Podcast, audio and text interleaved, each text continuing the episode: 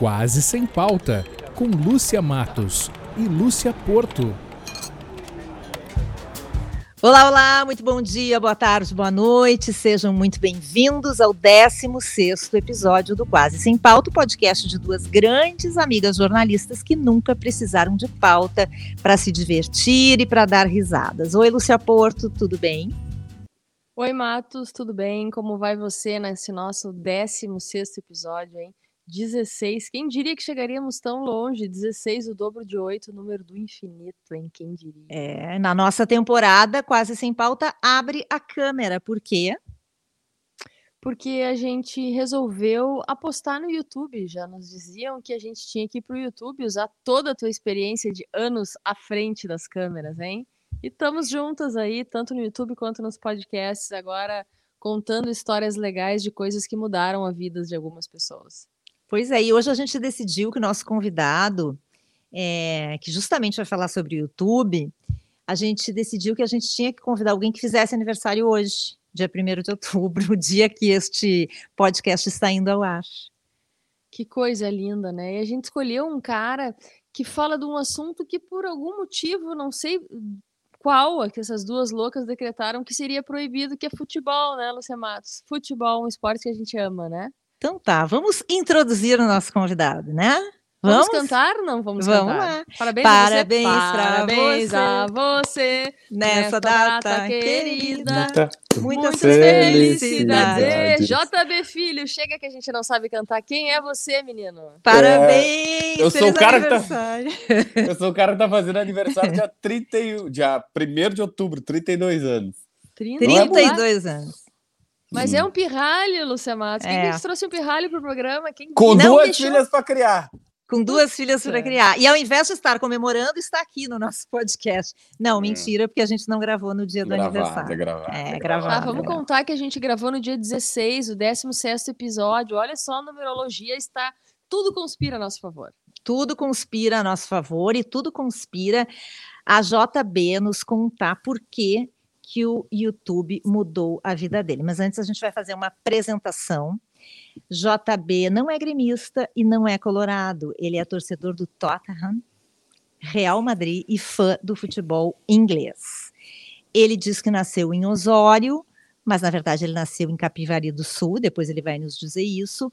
Morou em Osório e começou a trabalhar lá. E depois já passou por veio para a capital, trabalhou em rádios daqui é jornalista, mas na verdade ele é um youtuber muito famoso. O JB tem um blog, jbfilhoreporter.com.br, e quase 300 mil seguidores no canal do YouTube JB Filho Repórter. É casado com a também jornalista Márcia e tem duas filhas lindas, a Maria e a Bela. JB, dá para dizer que o YouTube mudou a tua vida? Ah, com certeza. Eu diria que é a minha vida e a dos meus familiares, porque o YouTube me ajudou também a realizar alguns sonhos da família. Mas mudou, mudou com certeza. É, é tipo. O YouTube, para mim, ele é uma revolução para o jornalista, como o Uber foi para o motorista de táxi. Eu, eu, costumo comparar as duas plataformas do mesmo sentido, assim, na mesma situação. É, o YouTube apareceu lá, dando a chance das pessoas simplesmente fazerem seu conteúdo e ela fazia todo o resto eu sempre comparo com Uber, embora há quem diga que eu não sou bom em comparações, mas o que é uma mentira.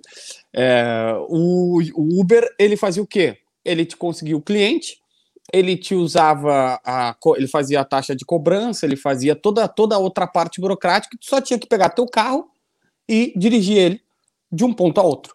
O YouTube é a mesma coisa. Ela faz toda a situação, ela te atrai o público, porque, né, para o Uber precisava a mesma coisa, ela atrai o público, ela te dá toda a plataforma, ela monetiza, ela te paga e tu só tem que fazer o trabalho, que no meu caso é falar na frente de uma câmera e dar um monte de informação, que é a única coisa que eu sei fazer decente na vida, além de duas filhas lindas, como tu bem falaste, Lúcia. Então, basicamente, ele mudou a minha vida por isso, porque ele conseguiu me ajudar numa profissão que geralmente, não o caso de vocês duas, evidentemente, mas que jornalistas nunca ganham bem é, em alguns momentos da vida. Então o YouTube me ajudou nisso e também a fazer alguns milhões de visualizações por mês.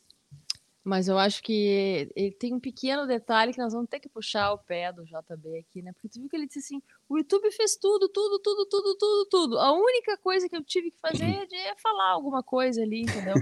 Esse, essa alguma coisa ali que tu fala que faz com que essas milhões de visualizações aconteçam, essas milhares de pessoas te sigam nas redes sociais e tal. Então, a gente quer saber contigo e quer descobrir como é que tu chegou nessa uma coisa ali que faz, ou que fez e que faz com que as pessoas te sigam e queiram ir atrás do que tu vê. A gente sabe que tu trabalha muito com bastidor, né? Como é que a gente chega nesse ponto, JB? Tá, portanto, é que assim, ó, pra mim, a grande sacada do YouTube, já indo por um lado assim mais macro da coisa, é que, pensa num jornalista, tá? Nós somos jornalistas. O, antes, o cara tinha primeiro, em Porto Alegre, três rádios para trabalhar, Gaúcha, Guaíba e Bandeirantes. Não tinha mais do que isso. Depois veio uma Grenal, mas mesmo assim são quatro emissoras aqui na capital. Qualquer pessoa que queria fazer algo diferente na vida para empreender no jornalismo fazia, sei lá, uh, no máximo uma revista.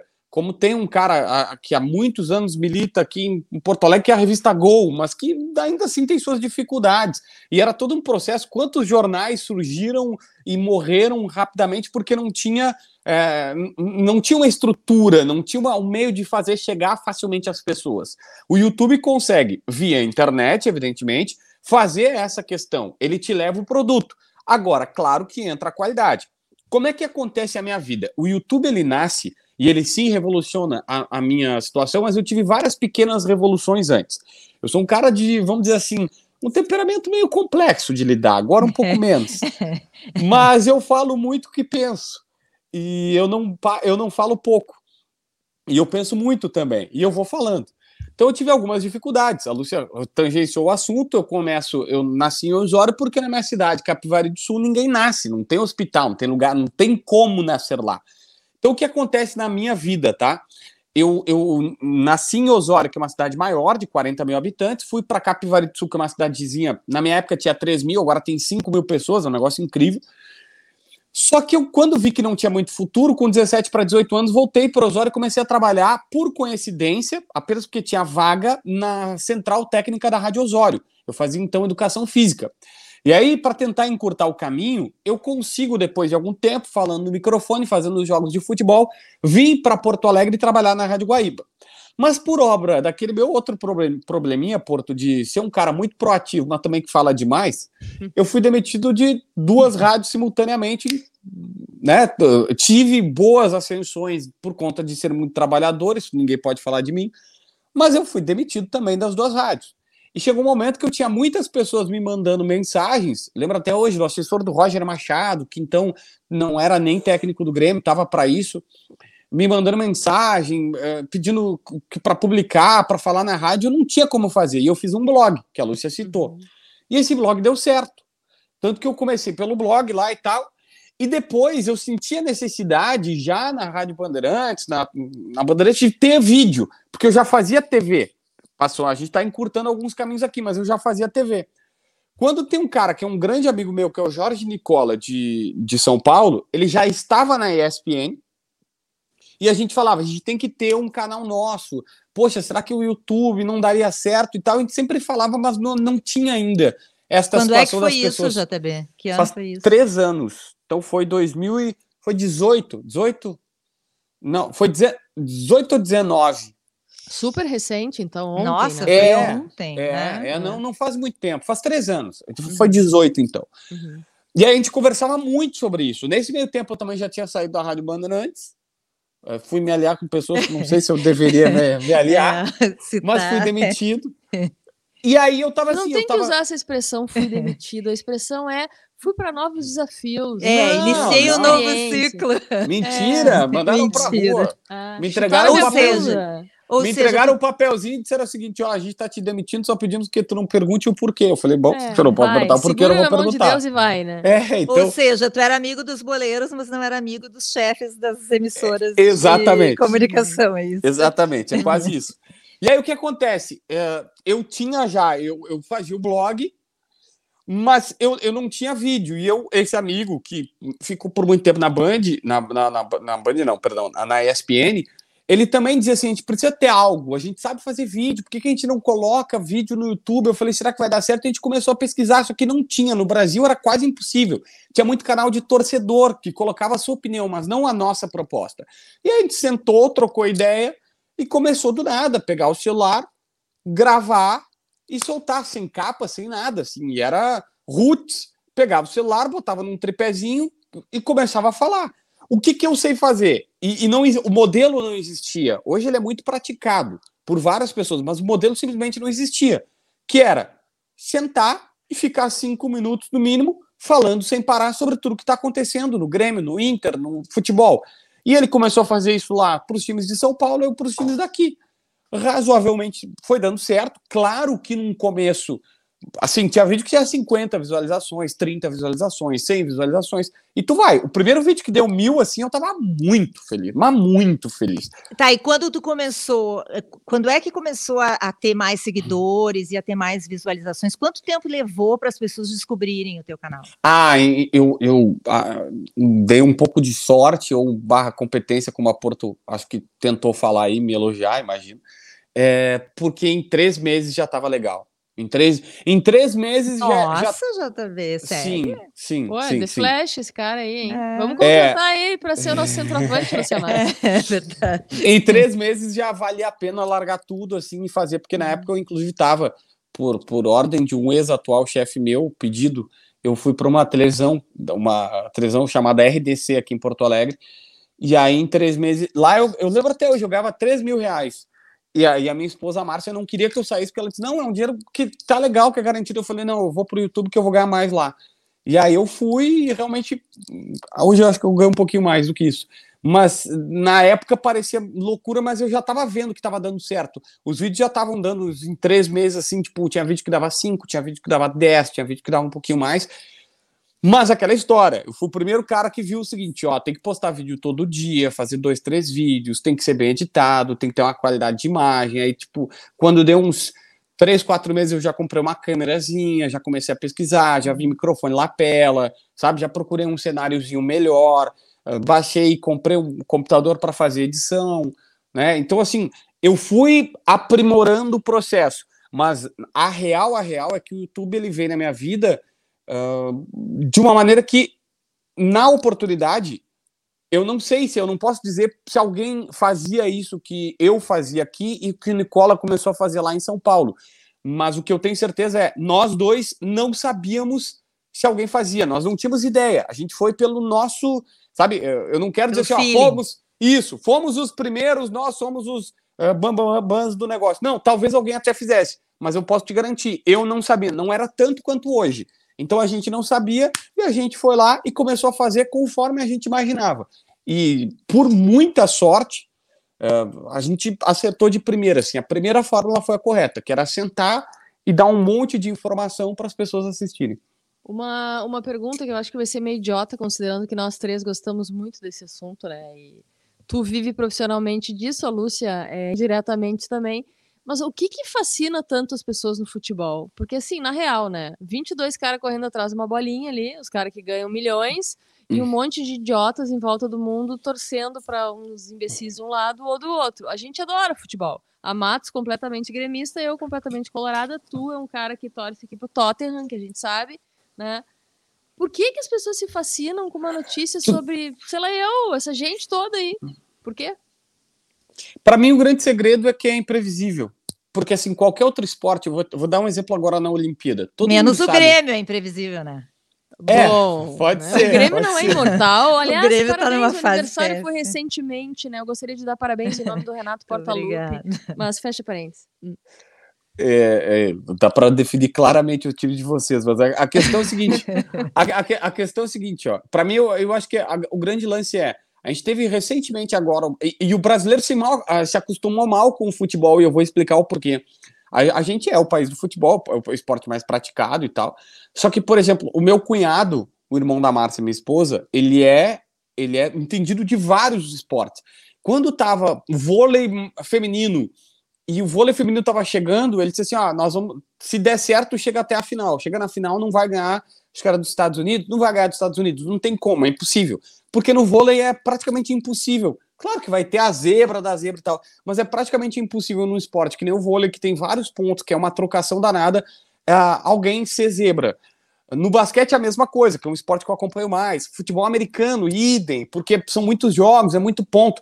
Como o futebol tem essa questão de ser, entre aspas, ponto, gol, a não ser quando é Grêmio e Flamengo, pouco, né? É, tipo, geralmente é pouco, é pouco gol que o adversário faz, tu tem a possibilidade de ganhar. E eu acho que essa situação de ser imprevisível, de achar que vai dar, tinha gente que achava que o Grêmio tinha a possibilidade de meter 4 a 0 no Flamengo no Maracanã. Agora, de novo. E tinha gente que achava que, sei lá, o Inter podia Vamos lá, bateu o Barcelona, olha que loucura, conseguiu. Conseguiu. Não, né? mas só, só, deixa eu fazer uma pergunta que eu, desculpa, eu acho que. então o futebol é imprevisível. Ah, não, peraí, eu não, acho que é por só, isso só... que apaixona. Essa questão do imprevisível, tu falou sobre. Tinha possibilidade do Grêmio fazer 4 a 0 no Flamengo, né? É, o Inter fez, né? Eu tô errada, só para lembrar, refrescar a fez, memória. Não, fez, então, fez, desculpa, era ignorância, pode continuar. Só pra... Tá, vamos Mas, voltar. Para mim, o negócio é esse: é a imprevisibilidade. É. Eu acho que todo mundo gosta por isso, porque não, é, não é um esporte óbvio. O, bra o brasileiro é, e se acostumou mal, porque daí o que acontece, tá? Chega, chega lá as meninas do vôlei, aí tem gente que diz assim, mas não ganharam vôlei. Era impossível, não dá. O outro lado era muito mais forte. Qualquer pessoa que entende diz assim, cara, não tem como. Só que no futebol a gente se acostumou com isso. De, não, dá, faz uma retranca no vôlei e tal, dá. Os caras não entendem do assunto. Tô Eu falando da grande essa... maioria. Mas e essa JB, imprevisibilidade olha... aí a gente pode resumir como aquele fatídico 7 a 1 né? Que foi uma coisa que ninguém no é. mundo tinha. É isso. resume, né? É isso, mas nunca, nunca vai ser. Nunca, nunca vai ser. Jogo, nenhum jogo de alto nível vai ser para 7 a 1 É exatamente isso. Deixa eu te perguntar uma coisa. Tem gente que acha que fazer canal no YouTube é uma barbada, né? Ah, vai lá, abre a câmera, começa a dizer um monte de coisa. eu queria que tu contasse um pouquinho da tua vida, de como é que, por que que tu tá, porque as pessoas acham assim que ah, não, vai lá, grava um vídeo, não, não, não conseguem ver tudo que tem por trás daquilo ali eu agora, eu sou esposa de um youtuber, né? É. E sim, né? Perdi minhas noites, eu agora Exatamente. não tem mais sábado, não tem mais domingo, uh, e tem todo, é que nem um telejornal, por exemplo, né? Tem o antes, tem o durante, tem o depois, é, é uma trabalheira danada, né? Então, sabe que, é, por sorte, o amor da minha vida é uma jornalista também, né? Que é a Márcia Simões. E ela, ela é, ela entende, mas ela fala isso constantemente para mim. Ela diz assim: a ah, tua sorte é que eu sou jornalista, eu entendo. Por quê? Como é, como é que funciona a situação? Muitas vezes já aconteceu, da gente estar tá fazendo alguma coisa e acontece alguma notícia e eu tenho que ir atrás. Ou. É, várias vezes ela quer ver uma série, quer ver um filme, e eu não terminei de fazer o que eu quero fazer, o que eu pretendo fazer. Eu, particularmente, eu não posso falar pelos outros, a pessoa, o que, que, que, que cada um imagina, tá? Ah, o cara vai lá, pega duas, três notícias, liga um celular, no meu caso até câmera, mas tudo bem, liga um celular, grava, subiu, botou um título e acabou. Não é assim. Por quê? Uh, eu sou muito chato com apuração, pegar detalhes. Eu gosto muito de bastidor, eu acho que é super importante passar isso, então eu, esse refino, por vezes, demora muito. E, e, e, tem vezes que eu fico horas, duas, três horas, para montar um roteirinho de vídeo. E essa é uma outra coisa que eu faço. Eu pego um papelzinho, eu até tenho aqui, ó.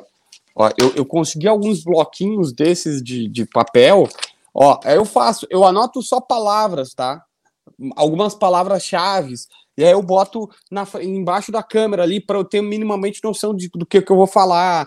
Um, aí depois, às vezes, eu gravo, não ficou legal. Ou tem um ruidinho no microfone, alguma coisa assim. E aí as pessoas dizem, ah, tá legal. Eu falei, não, não gostei, vou gravar de novo e tal.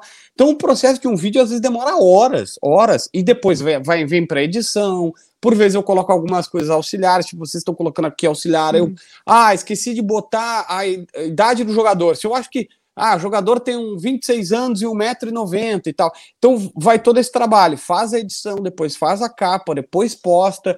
Então, assim, são quatro vídeos em média por dia. Quatro por é. dia? Em média, Pô, é um quatro monte, por é. dia. É um... Em média, quatro é que, na verdade, muitas vezes também quem assiste não tem a noção disso, né? Isso. Um dia eu tava, eu tava aí fazendo um, um stalkeando, vendo algumas coisas, e uma dessas uh, matérias que eu estava vendo era essa história dos 19 jogadores que poderiam mudar, que poderiam sair do time. E, e aí tu pesquisa. o cara tem que pesquisar aqueles 19, então ele vai ter que ter, ok, ele não vai ter 19 fontes, mas ele pode ter 19 fontes ou mais, entendeu? E é, ajuda que assim, daquilo, ó. Né? Ajuda, ajuda que, assim, ó. Uh, muita coisa a gente já tem o domínio. E aí tu vai, alguns tu só faz um compilado e tal. Mas é exatamente isso, de, de, de ter as 19, às vezes não tem. Vou dar um exemplo do Inter, tá? Do Inter não tinha. Por que, que eu fiz 19? Eu fui. Qual é a situação dessa que tu, tu lembrou, Porto? Eu tava sem pauta. O Inter tá jogando uma vez por semana. E às vezes tu passa horas tentando encontrar algum assunto, alguma coisa relevante para falar.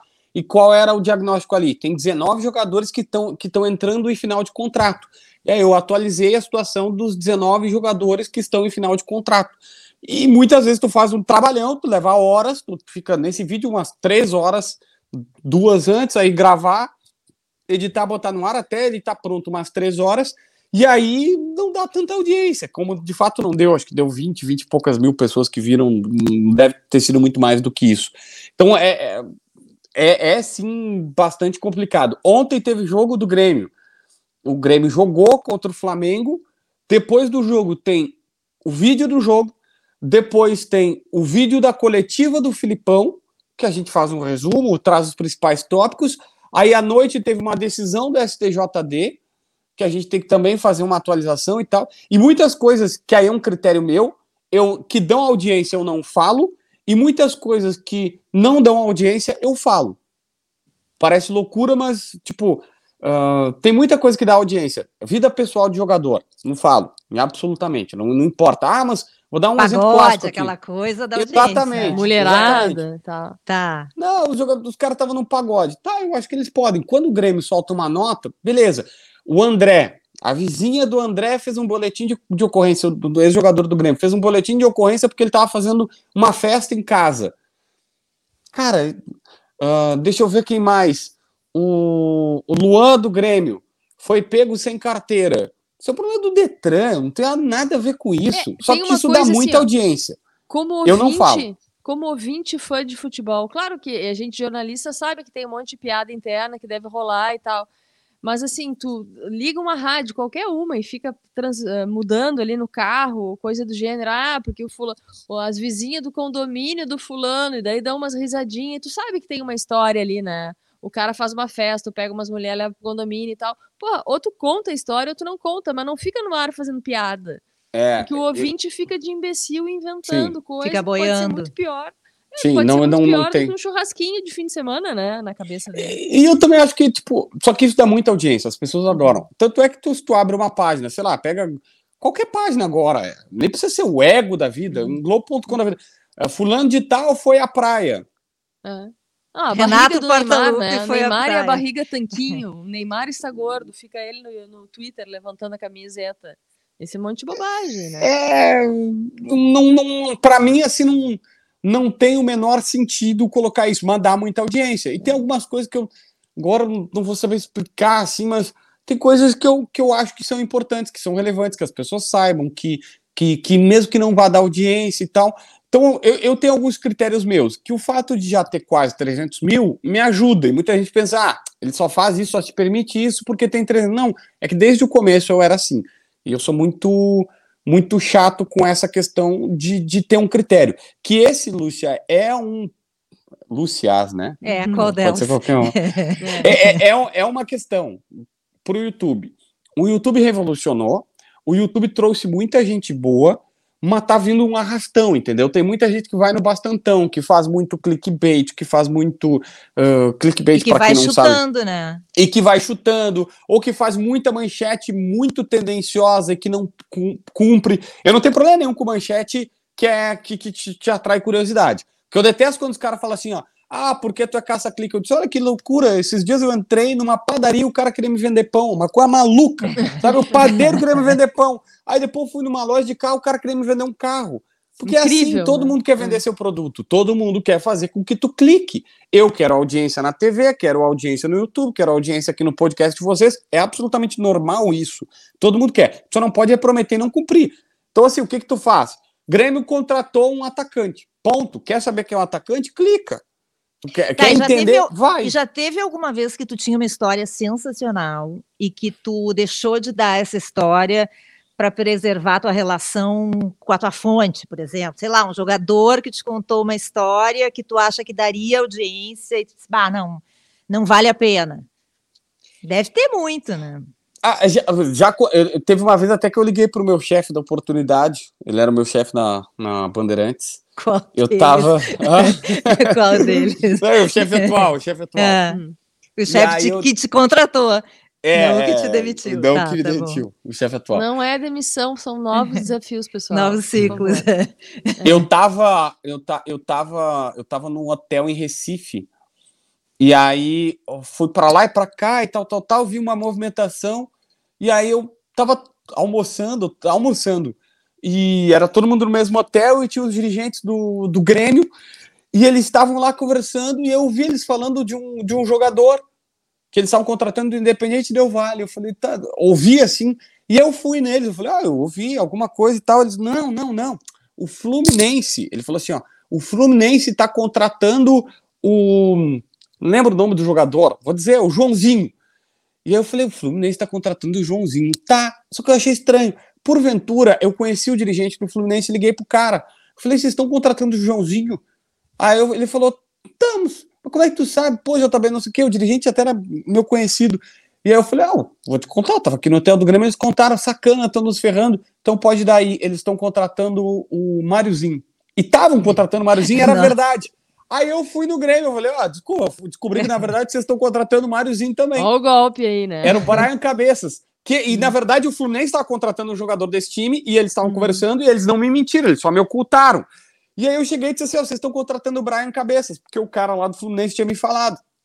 E eles disseram assim: ah, bah, JB, é verdade e tal, mas a gente fez a proposta, a gente tá esperando a resposta, tu segura ela pra gente. Aí eu falei, Ah, puxa vida, hein? Aí ele disse assim, cara, eu não posso segurar. O que, que a gente pode, como é que a gente pode acertar? Daí ele falou, a gente fez a proposta.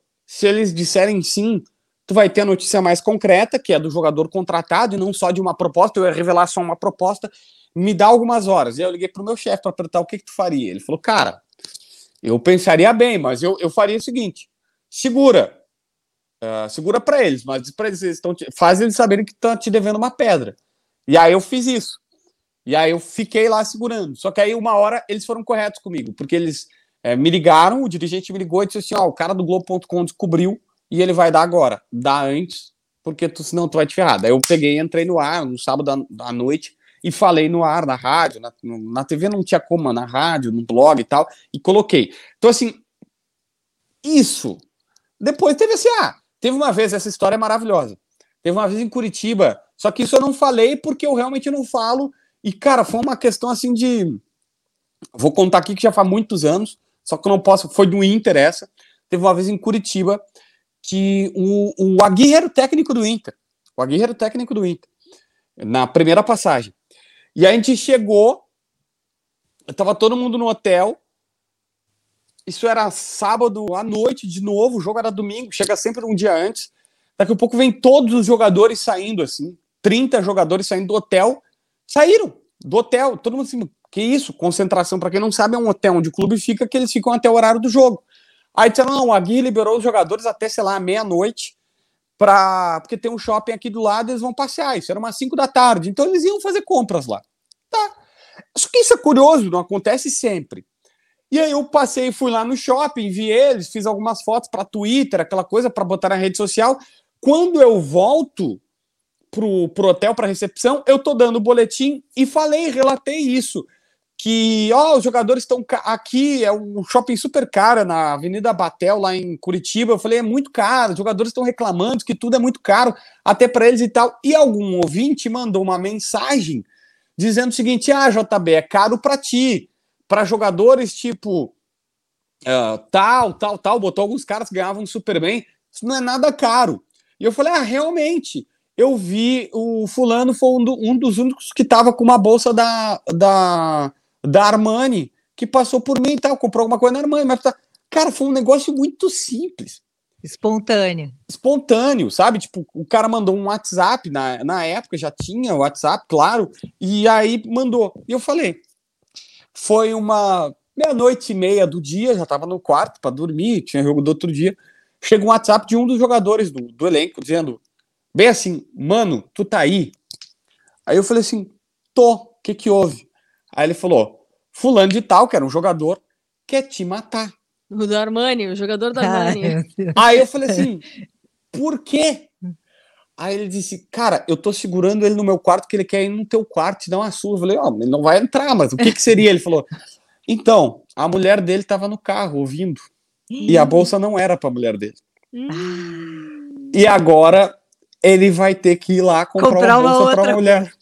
Ah, Ai, mas é que o salário horror. dele pagava aquela bolsa. É, só que daí- Ai, O sabe? cara tava bravo. Então, assim, até por isso eu não revelo esse tipo de coisa. Mas nesse dia foi muito, sabe quando é muito. É, é- era notícia, porque eu tô ali para cobrir os jogadores. E eu tava ali cobrindo o que os jogadores faziam, beleza? Então eu falei, ó, tá ali. Quando esse cara fez uma provocação, eu fui a pessoa que disse assim: ah, é verdade, eu, eu vi o fulano de tal com uma bolsa da Armani mesmo. Que era uma bolsa, não era, eu não vi o que, que ele tinha comprado. Ele comprou algum presente, era só a sacolinha Era da uma. Eu falei, sacola da loja. Isso, tá. da- É. da loja. E aí, só que na real era uma bolsa. E eu até usei o termo bolsa e era uma bolsa. Eu disse assim. E o cara, eu falei, ó, pede desculpas pra ele. Diz que realmente não vai se repetir. Depois eu fiz a pré-temporada do Inter nos Estados Unidos. Não muito tempo depois. E aí teve a mesma situação, os jogadores foram liberados para compras. Eu até citei, dizendo, ó, hoje não tem treino, eles foram liberados para compras, mas não fiz mais nenhuma consideração. não falei mais absolutamente Pra não dar nenhuma nenhuma polêmica dessa vez, não. Lembro que até o É. D'Alessandro, sabendo disso, que é um cara que eu não tinha bom relacionamento, mas o D'Alessandro sabendo disso, quando os jogadores estavam voltando, ele como capitão chegou na gente e disse: "Ah, só não façam fotos aqui e tal para não, né? Ele disse assim: só não façam fotos, a gente entendeu o que que era e pronto. Mas isso dá audiência, contar que o cara tava numa loja, que não sei o que. Daí imagina, tu só já que não- tá, o YouTube já tá te dando dinheiro para comprar a bolsa da Armani, eu já tá. Porque o jornalismo não te dá, né? O jornalismo esportivo não dá, né? Não, o YouTube paga muito bem, eu não, não, não posso, mas é que assim. Então Vamos a gente lá. pode dizer que o YouTube mudou tua vida e que hoje a tua vida é muito mais YouTube do que TV aberta, por exemplo. É que assim, Lúcia, o YouTube tem uma coisa bacana que a própria TV aberta não tem. A, TV, a TV a- na verdade, a TV aberta ela alcança muitas pessoas. Hoje as pessoas me falam muito mais da TV do que do YouTube, mas primeiro que elas conseguem acompanhar os dois. Às vezes a TV aberta pelo YouTube, às vezes me vê, vê os participantes do programa que eu venho, vê, vê os participantes do programa que eu participo, e o programa que eu participo. O grande barato para mim do YouTube é isso. Eu falo para muita gente que vem no meu canal e diz assim: "Ai, eu não ah, como é que a pessoa diz assim? Esse teu canal é uma porcaria, detesto, tu é gremista, tu é colorado, não sei o que. Eu falei, cara, o grande lance do YouTube é que tu não tem mais só o Silvio Santos e o Faustão para ver no domingo. Agora nem o Faustão, né? É. Para ver domingo. Tu pode, se tu não quiser o meu, vai no Meneghete, se não quiser no Meneghete, vai no Paulinho, se não quiser do Paulinho, vai no A Dupla, se tu não quiser, vai no Voz. se tu não quiser- Vai no tu- quase sem pauta, né? Vai no Vai no quase Quase sem Sem pauta. Pauta, é. Tu, tem, tu pode ver mil coisas ao mesmo tempo, sabe? Tu, tu tem a possibilidade de ver o que tu quiser. Então, eu acho que é- esse é o grande lance que o, que o YouTube trouxe para as pessoas, de ter uma escolha. É- essa é a primeira questão. Então, eu acho que as pessoas me veem na TV e me assistem aqui no YouTube. Mas ele te dá, por exemplo, a possibilidade de, poxa, eu faço em média de 5 a 7 milhões de visualizações por mês. Pô, isso é gente, hein, cara? Bah. Se a gente pegar, isso é muita coisa que eu não Muita coisa. conseguiria de uma maneira. Sabe? E o bacana é ter justamente o que nós temos aqui. A gente gravou no dia 16, tá rodando dia 1 de outubro, e a pessoa pode ver como a Lúcia abriu manhã, tarde e noite. É. Tem gente que vê indo pro ônibus, indo pro trabalho de ônibus, tem gente que vê em casa, tem gente que vê.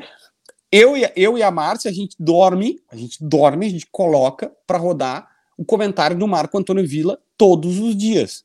Que era um ex-comentarista da Jovem Pan, passou pela Rádio Bandeirantes em São Paulo e hoje tem um canal no YouTube. Ele faz um comentário de 20 minutos e roda aí no meio da tarde. A gente chega à noite, pode ser uma da manhã, duas da manhã, a gente bota para rodar e dorme ouvindo o comentário dele.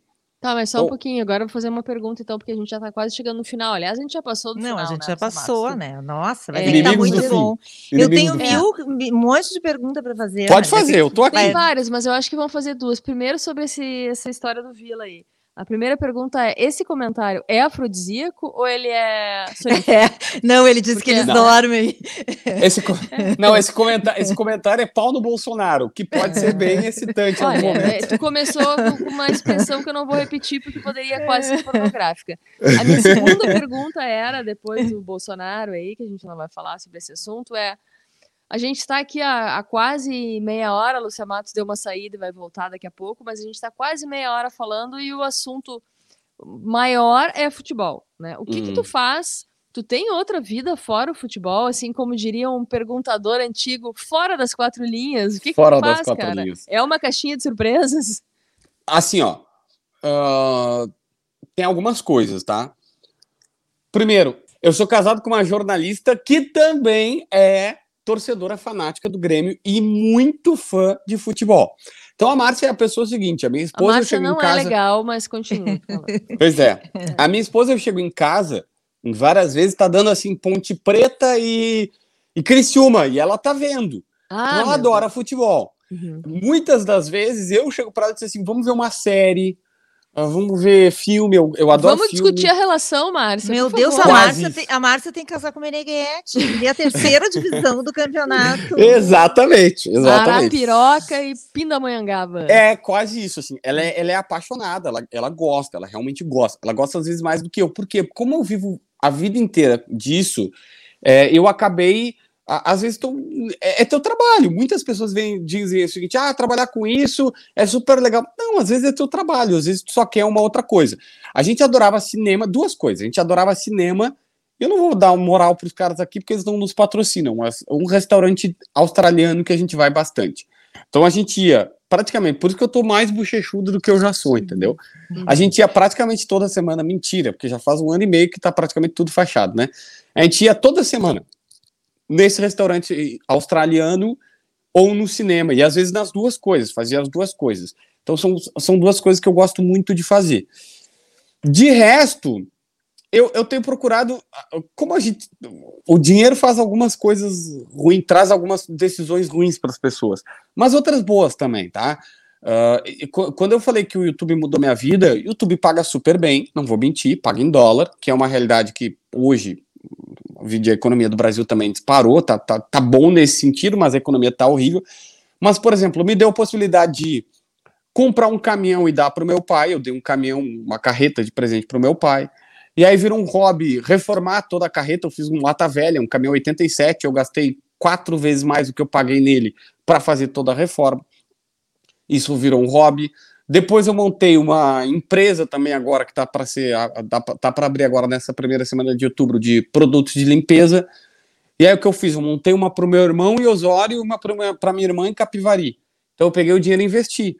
Pô, tu é... vai virar prefeito de Capivari, tu tá dominando aqui é, no é, é. Capivari e é aí... perto da minha casa, eu moro em Águas Claras, vou trabalhar na tua ah, eu e a Matos, hein? É isso aí.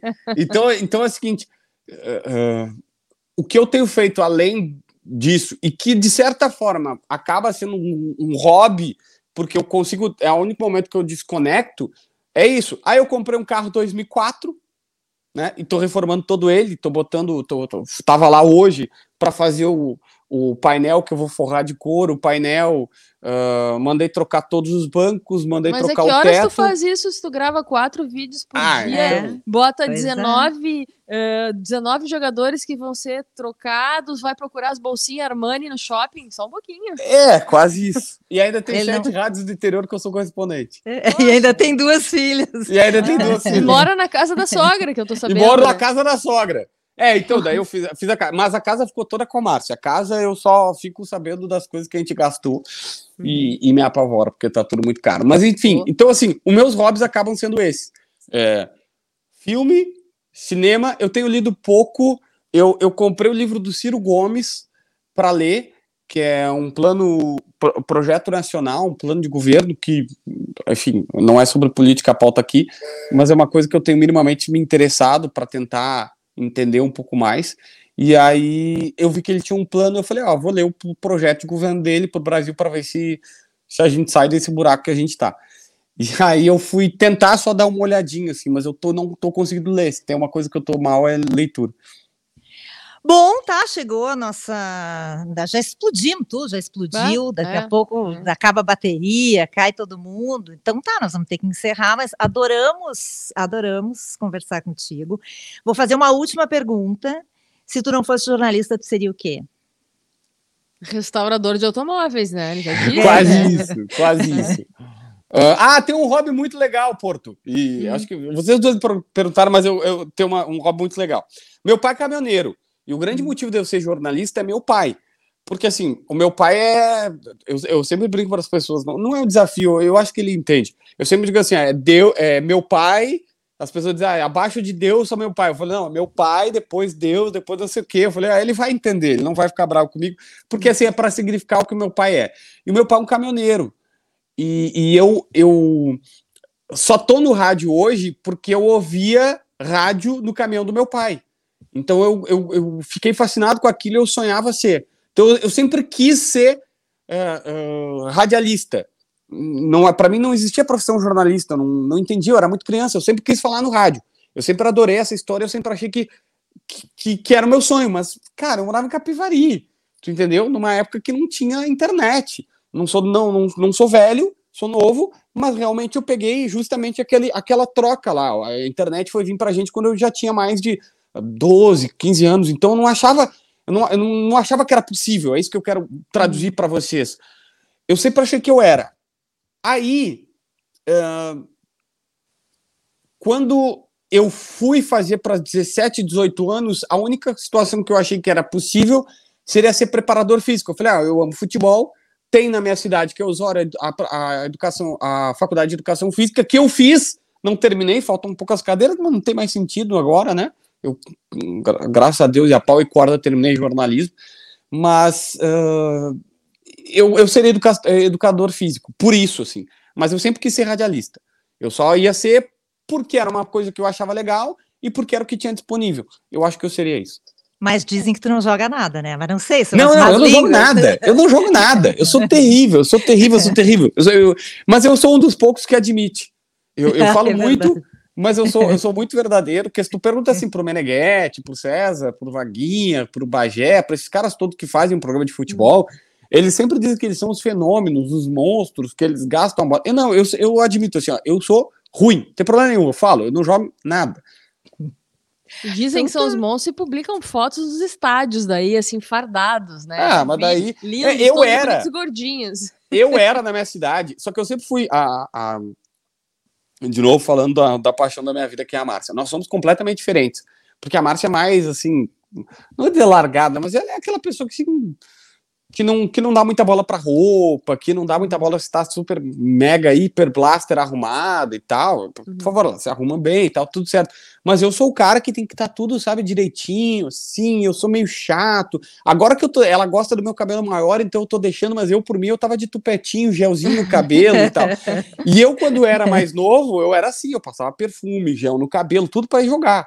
Uh, chuteirinha ilustrada, tudo bonitinho. Jogava nada, Nada. mas eu ia bonitinho. Eu ia, sabe? Tu é, tu é a versão boleiro do surfista calhorda, né? É isso aí. É eu isso ia aí. bonito, mas não dava nada.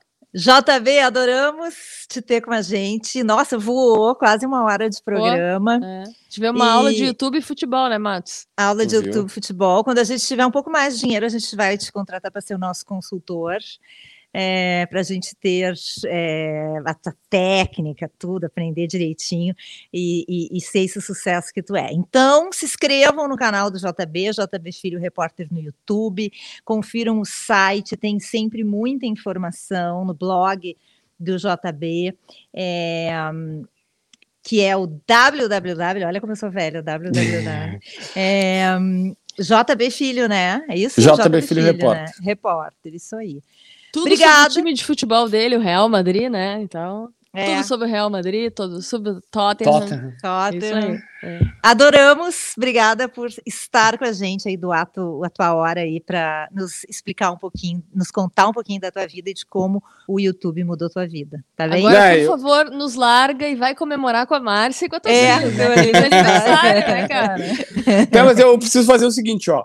A, a, a Porto até citou, eu tô na casa da sogra, porque a gente conseguiu comprar uma casa, pau e corda, depois não tinha dinheiro para colocar nada em casa, aí agora a gente conseguiu a grana, aí veio a pandemia, aí a arquiteta atrasou, porque todas as arquitetas do mundo atrasam, então elas merecem quase que ser torcido o pescoço delas.